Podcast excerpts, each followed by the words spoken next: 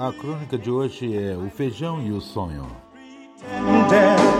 No mercado, no mercado público.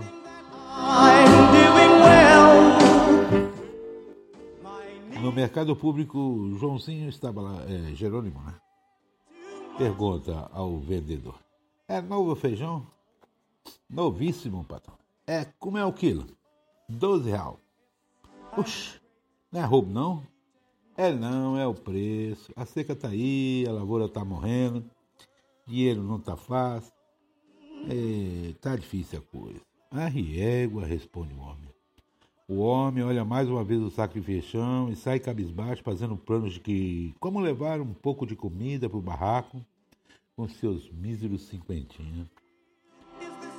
Carne era besteira pensar em comprar. Melhor uma dúzia de ovos. Pelo menos ovo dá mais sustância farinha de mandioca, dava para quebrar o galho, ainda tinha que sobrar uns trocados para sua privação de sentido, a famigerada cachaça.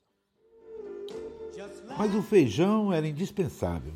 Onde já se viu mesa de pobre sem o feijão? Mas ao preço que estava, não ia ser nada fácil. Então o pobre encosta o umbigo no balcão e pede: Bota uma daquelas que matou o guarda. Enquanto bebericava devagar, meditava na vida. Pensava nas agruras do destino, na vinda do norte para um lugar ao sol, um emprego bom, pezinho de meia, mas só levar a bordoada, suara, dera duro e sempre no miserê. Vivia com Maria e três filhos, Marta, Rosinha e o Vadico, esse ainda de colo. Profissão tinha não, Fazia uns biscates, vez ou outra, carregando sacos, carpindo quintal, lavando carro, pintando quebra-molas, o que aparecesse.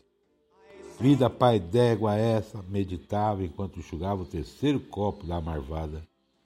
Porque os doutores tinham uma mesa farta e os pobres padeciam, não dava para entender não. Dá uma lasca de losna que faz bem para o estômago, diz o pobre tanta carne pendurada nos açougues, porquinho branquinho de carne cor-de-rosa, olhando para ele, tava uma beleza. Aquilo num fogão, seu doutor, num fogão de lenha com mandioca cozida, hum, era de lamber os beijos. E olha quanto feijão brilhando nas sacas, verduras verdinhas, frutas fresquinhas. Mas o dinheiro, é, dava não. E o caso virou manchete. O crime ganhou jornais e repórteres ávidos por notícias acorreram ao mercado. Como foi que aconteceu? O que, que foi? O que, que houve? A verdade mesmo, ninguém sabia. Disseram que um indivíduo moreno, cabelos carrapinha, havia tentado roubar um saco pela metade com feijão, mas não conseguiu. Um tira paisano arrancou o trabuco e mandou azeitona. Pegou bem na nuca. Besteira, para que roubar? Por que não pediu para o homem um pouco do feijão? E lá longe, num barraco ali ao fato, o Vadico chora com fome e a Maria xinga porque Jeromo demora.